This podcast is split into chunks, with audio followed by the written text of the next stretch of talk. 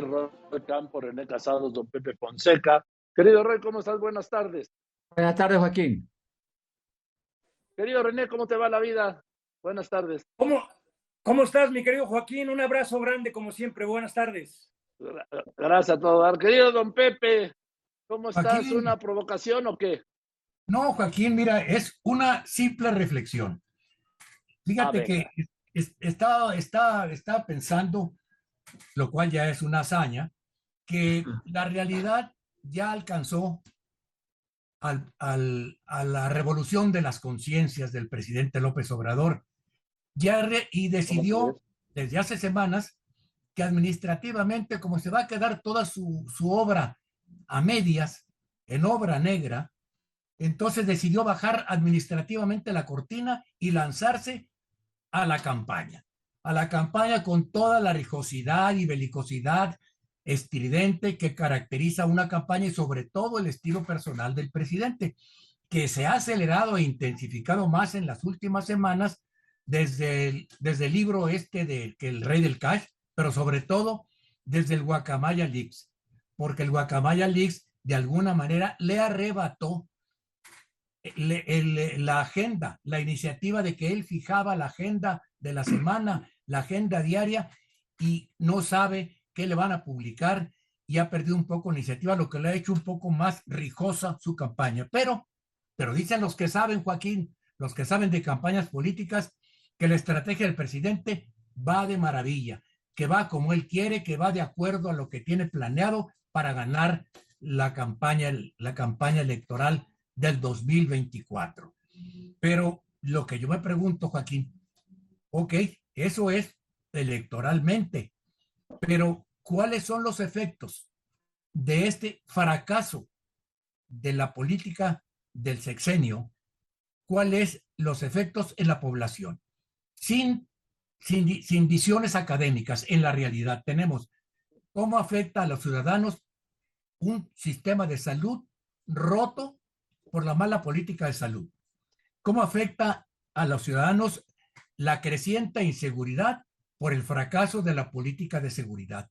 ¿Y cómo afecta a las clases medias de este país su empobrecimiento, su empobrecimiento creciente con crisis inminentes y cercanas y la inflación por la mala política económica de este gobierno? Una política económica que se basó en que los bienes son para remediar los males. Nada más que este gobierno se gastó los bienes y no remedió ningún mal. Bueno, qué bueno que hoy estuviste breve. ¿Cómo ves, Roy?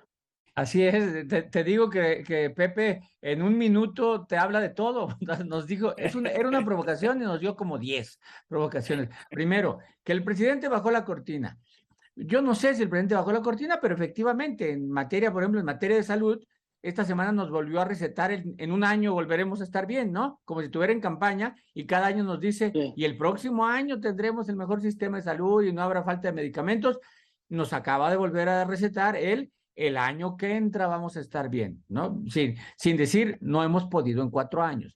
En materia de economía, pues las estimaciones va a ser que va a ser un año, pues de crecimiento en el sexenio, perdón, en el sexenio va a ser un crecimiento de décimas, si bien nos va.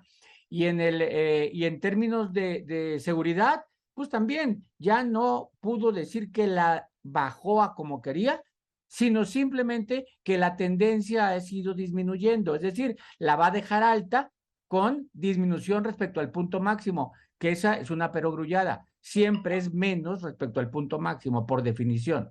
Bueno, una vez diciendo, no creo que haya bajado la cortina, va a seguir con obras y va a seguir con programas, pero por lo menos los tres rubros principales ya aceptó que no lo logra. Pero, dice Pepe, ahora está eh, pensando solo en términos electorales.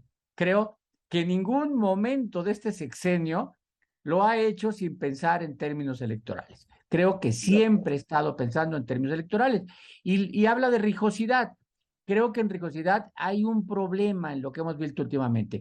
Cuando dice la oposición tiene 38 y luego 38, 40 y se los voy a decir y ayúdenme a destaparlos, creo que está cayendo en un terreno de volverse candidato.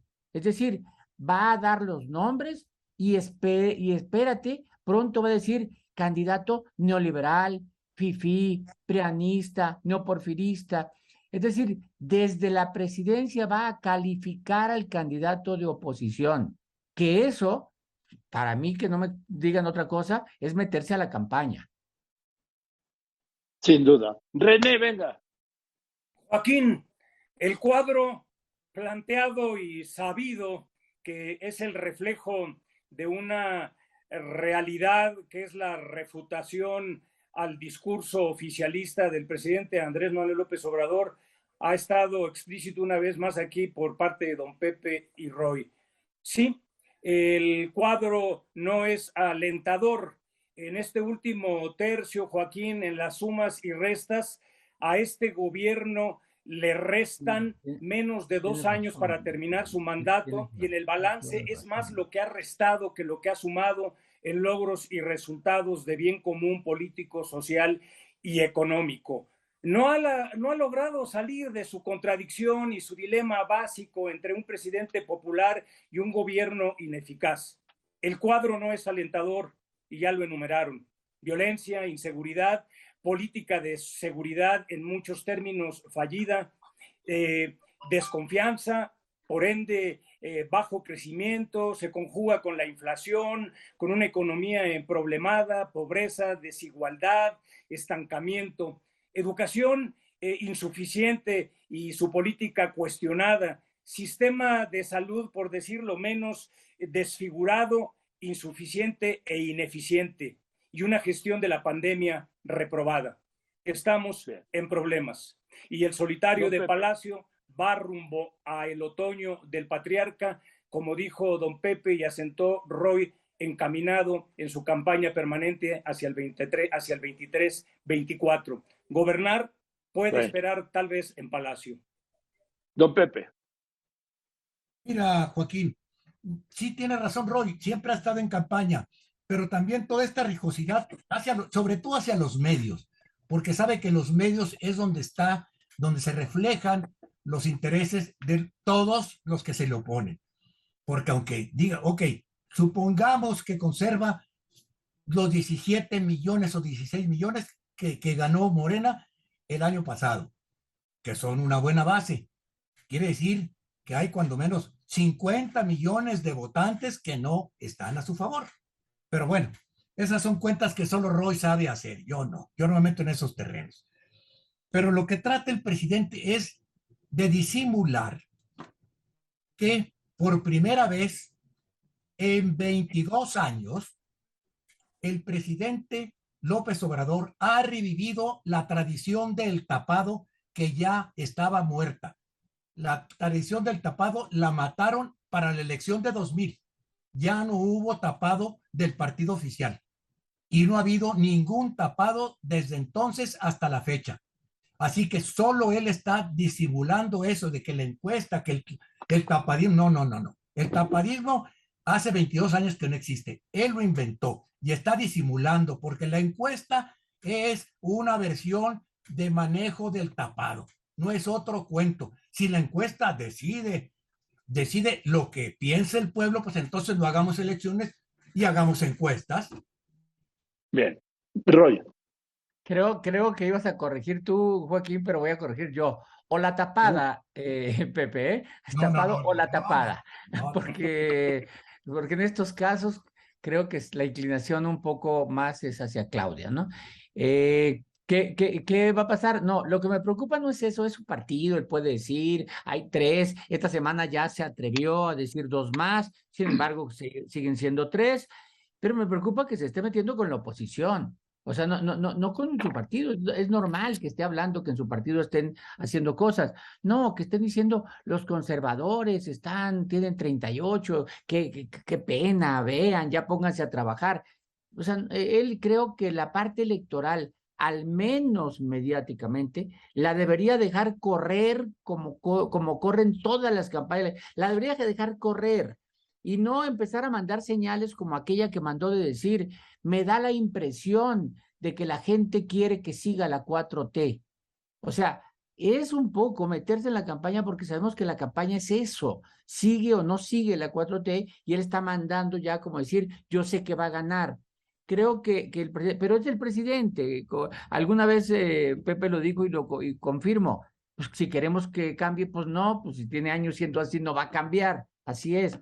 Pero sí, lo que me preocupa. Y lo otro es, hoy hubo un cambio en aduanas que se anuncia después, 15 días después tal vez, de que se dice que eh, migración va a usar la Marina en la Ciudad de México, de las aduanas en los puertos los están, perdón, la Marina va a hacer la migración en Ciudad de México, de que la Marina usa eh, los puertos, es el que está controlando, volvió a decir, ¿Qué sería de la Marina y del Ejército si no estuviéramos haciendo esto? Bueno, y ahora es renuncia eh, aduanas, muy probablemente para dejarle trabajo a la Marina, ¿no? Es otro paso a este chambas que le dan a la Marina y al Ejército sin que estén preparados para eso. No es que no lo puedan hacer, pero formalmente en sus funciones no era esa su función. A ver, René. Y hablando de esto, y también apuntaron a que Joaquín, pues el discurso considerado demagógico, construido sobre el uso y abuso de falacias retóricas de composición, seguirán ocupando y, vamos viendo que se van incrementando en el relato y en la narrativa presidencial y en su lógica de acción. Eh, los clásicos ataques a la persona y no al argumento, la apelación a la autoridad moral como pretendida infalible eh, eh, superioridad moral del propio presidente, la apelación e invocación al pueblo como justificación de acciones y muchísimas más. Y y, la falsa asociación de considerar que toda opinión adversa es per se falsa e ilegítima. Más ahora, ya como eh, estratega eh, y, consultor de la propia oposición, dando recomendaciones de que deben ser menos candidatos y se deben de aplicar a una estructura, a un mensaje y a un candidato. Esto aunado a todas las falacias de composición, eh, Joaquín, y de argumentación, eh, son la práctica abierta e insisto, se incrementarán, se intensificarán en esta ya campaña abierta de él como el gran estratega de su campaña política al 23 y al 24. Creo que tenías razón hoy en lo que escribiste, en lo que has estado escribiendo sobre la oposición. La oposición está, vamos a decirlo en bonito, aturdida por la brutal campaña de avasallamiento el uso inescrupuloso de todas las herramientas del poder, legales e ilegales, para avasallar a la oposición, que se vale, pues sí, porque es la disputa por el poder. Pero el hecho es que están aturdidos, tan aturdidos que otra vez, aunque Roy me regañe, yo eh, creo que se están equivocando al apuntar para ganarle la presidencia a Morena. No, Joaquín.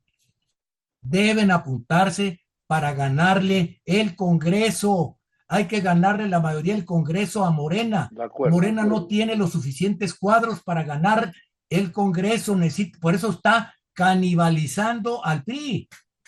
Entonces, están aturdidos la oposición y el problema es que todo esto también, a pesar del aparente control, el presidente ya se le empiezan a descontrolar cosas. La prueba está la renuncia de Tatiana, lo que dijo. Hay muy significativo. Declaró cuando habló de la jauría feroz que cerca al presidente, se lo dijo a un fiel seguidor del presidente, irreprochable. Y lo publicó un periódico irreprochablemente partidario del presidente López Obrador. Esa circunstancia nos habla de que en, la, en Palacio se está dando una lucha a navaja limpia, Joaquín, que le está desordenando el proceso, quizás eso lo trae también más enojado, se le está empezando a ir de las manos.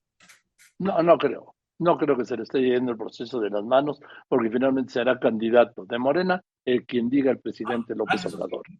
De acuerdo. Y todos se van a sumar. Y si alguno quiere irse por la libre, no veo que jale mucha gente, don Pepe Roy o René, no creo que jale mucha gente para desfondar a Morena no, no lo veo como, como cuando López Obrador se fue del PRD y lo dejó en el esqueleto, Roy.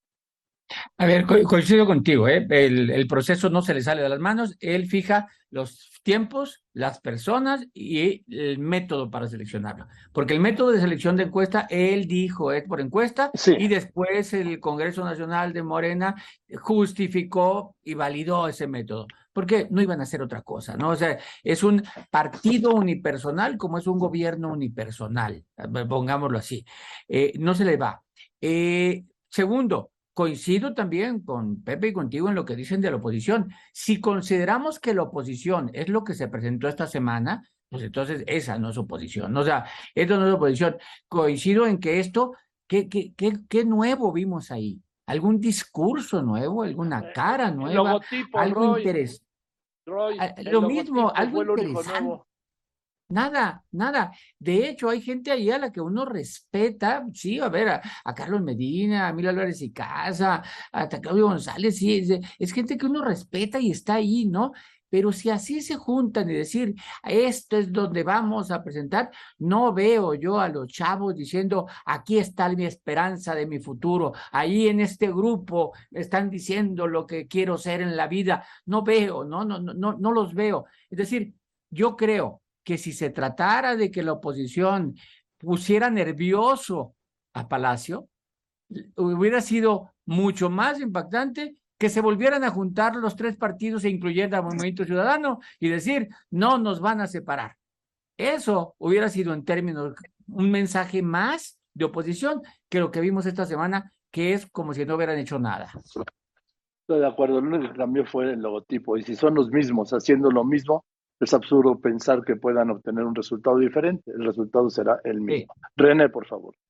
Sí, eh, coincido con lo que dices, Joaquín, y con lo que afirma Roy. Por supuesto que hubiera sido más espectacular lo otro y el mensaje hubiera sido de otra, de, otra índole.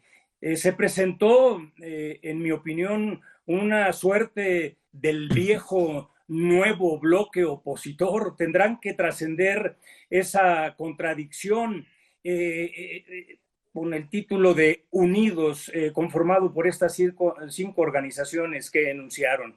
Es una suerte de confederación de Frente Unido y en su pretensión estipula que no es solamente un cambio de nombre, que es una nueva plataforma que tiene como Objetivo ir con una candidatura, candidatura única, ir unidos, consolidar el bloque opositor, generar un método de selección, garantizar la mayoría en el Congreso, a lo que refería don Pepe, eh, búsqueda y promoción de la participación, esto es del voto, y la defensa del INE.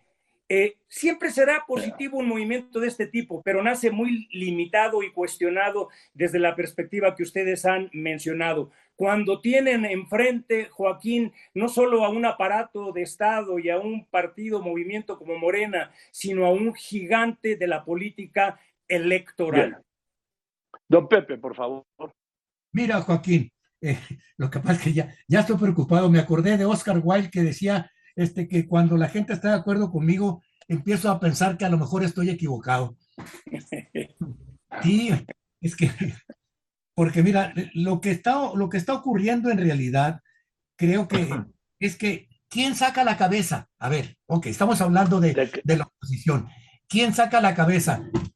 ¿Cuántas horas creen ustedes que van a pasar de que salga algún prospecto, alguna gente que dice, que dice una cara nueva, alguien fresco, que se vea con capacidad, retórica, rollero como deben ser los políticos y demagogo como deben ser los políticos, carismático, ¿cuánto creen que tarde ustedes y que se va a tardar la Fiscalía General de la República en abrir una carpeta de investigación por pues no le hace, don Pepe. ¿Eh? No le hace, don Pepe, que salga y que aproveche eso como aprovechó López Obrador el desacuerdo para lanzar, lanzar su campaña. Porque ahora resulta que todos tienen cola que le pisen. No, pues entonces sí. No, no, no, no, no, Joaquín. No, no, perdóname. Es que yo no estoy hablando de que, de que, el, que el que saquen tenga cola que le pisen, aunque no tenga cola que le pisen, Joaquín. Sí, se la pisan. Pero bueno, eso es parte de una campaña. Vamos con las conclusiones, para, Roy, por favor. Y para sacar así la cabeza se necesitan algo más que talento. Exacto. O sea, lo, que, decía don López Matos que había que ponerle a los tacos de sesos, ¿eh? Si, si no le ponen eso, no van a avanzar ni un milímetro. Bueno, vamos con las conclusiones. Roy, por favor. Eh, a ver, Joaquín, no, quería eh, dejar pasar el fugaz, la fugaz nota de esta del, convenio que había eh, firmado o anunciado el gobernador de Zacatecas con el embajador de Estados Unidos, con Ken Salazar, sobre la intervención de fuerzas, fuerzas policíacas en Zacatecas para ayudar a combatir la inseguridad. Efectivamente, era una intervención extranjera y rápidamente se echaron para atrás, no hemos firmado nada, el López Obrador dijo no se vale, o sea, rápidamente reaccionaron. Y, pero ese que pasó, eso que pasó, que efectivamente no debía, no debe hacerse así, si les preguntas a los habitantes de Zacatecas, en algunos municipios como Frestillo, el 96% dice que su ciudad es insegura. Si los preguntas a los habitantes de Zacatecas, dicen que vengan los de la CIA, los del FBI, los de la DEI, que vengan todos pero este, aquí no puede nadie protegernos. Entonces, a pesar de que no se valga, los habitantes están gritando por auxilio. Entonces, sí, no quería dejar pasar este momento, jurídicamente incorrecto, pero los ciudadanos hubieran querido que sí se hiciera. Bien. Gracias, Roy. René, por favor, rápidamente una conclusión. Joaquín, Unidos, Unidex, como le han llamado, nace en su presentación eh, y en lo que es su primer impacto, realmente sin poder comunicacional, concreto, conciso y, específico, fuerte y poderoso. Lo irán corrigiendo seguramente con el tiempo. Eh, siempre es positivo que exista un movimiento de oposición, sobre todo si pretende ser fuerte, cohesionado, articulado, para que sea realmente competitivo con candidatas o candidatos o con un candidato con eh, personalidad y poder de mensaje, Joaquín, con claridad comunicacional a la que me refiero. Eh, yo creo que este es el, anhelo, el objetivo y la misión de este movimiento. Eh, para una gran candidatura única, competitiva, se requeriría incorporar a los partidos cohesionados con las organizaciones civiles, pero para ello se, se necesita que este movimiento y la personalidad que vayan a proyectar realmente sea fuerte y poderosa para poder disciplinar los intereses de los partidos políticos sin los cuales, sin esa plataforma y sin ese portaaviones no hay presente futuro. Y como dijo Roy Campos, hubiera sido más fuerte y poderoso anunciar que de nueva cuenta se ha unido, va por México. Gracias, Joaquín. Abrazo grande. Gracias, René. Buenas tardes, don Pepe, por favor. Una conclusión. Mira, Joaquín, este, mi conclusión ahorita es la reunión de mañana en Washington. Va a ser muy importante para la relación con Estados Unidos. Del quien somos el primer socio comercial. Y creo que mañana en Washington, como dicen en el norte, se van a aclarar paradas. Que no va a trascender, seguramente no. Pero ya la mañanera nos dará pistas nos irá dando pistas de qué fue lo que se trató en esas reuniones, más lo que trascienda de Washington. Mañana es muy importante para ver si vamos a seguir siendo socio comercial de Estados Unidos y de quien tenemos una gran dependencia, a estar coqueteando con las peores dictaduras del continente. Y tengo dos frases sencillísimas, Juan. Así, Joaquín, mira. Una es, de Alfonso de la Martín. Dice, las democracias observan más cuidadosamente las manos que las mentes de quienes los gobiernan. Y la otra es asquerosamente neoliberal, Joaquín. Dice, el dinero no es de, es de Woody Allen y dice, el dinero no da la felicidad, pero procura una sensación tan parecida que se, se necesita un especialista muy capaz y muy avesado para encontrar la diferencia. Woody Allen, Gracias, buenas tardes. Gracias, don Pepe. Gracias, Roy. Gracias, René. Buenas tardes.